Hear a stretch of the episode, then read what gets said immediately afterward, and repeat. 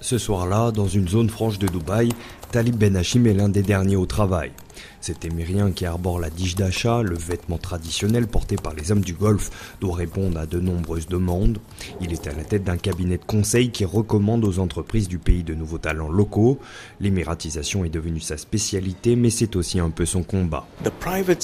Le secteur privé embauche plus de 95% de personnes qui n'ont pas la nationalité émirienne. Et presque 90% du PIB global résulte du secteur privé.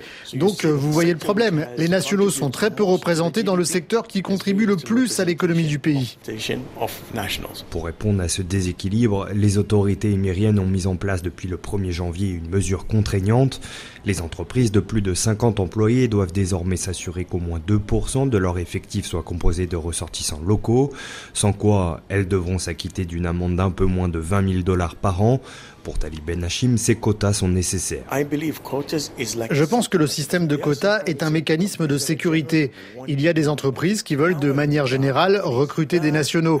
Néanmoins, d'autres se cachent derrière des excuses. Ils pensent que les Émiriens ne souhaitent pas travailler avec eux. C'est une supposition. Deuxièmement, ils sont inquiets que les Émiriens n'aient pas les compétences nécessaires.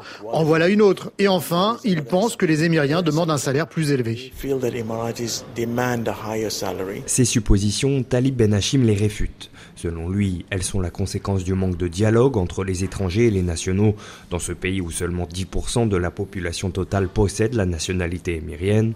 Faute d'opportunités, mais aussi par choix, les émiriens se tournent donc en grande majorité vers le secteur public et les emplois gouvernementaux.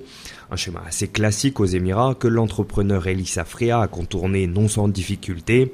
Cette émirienne a créé à Dubaï son entreprise dans le secteur des médias.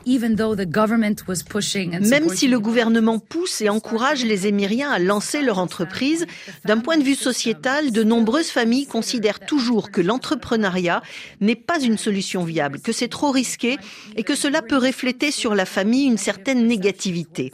Alors que si vous travaillez pour le gouvernement, vous avez un haut salaire, c'est aussi un endroit où vous travaillez avec des gens de la même communauté et c'est vu comme une voie plus respectable.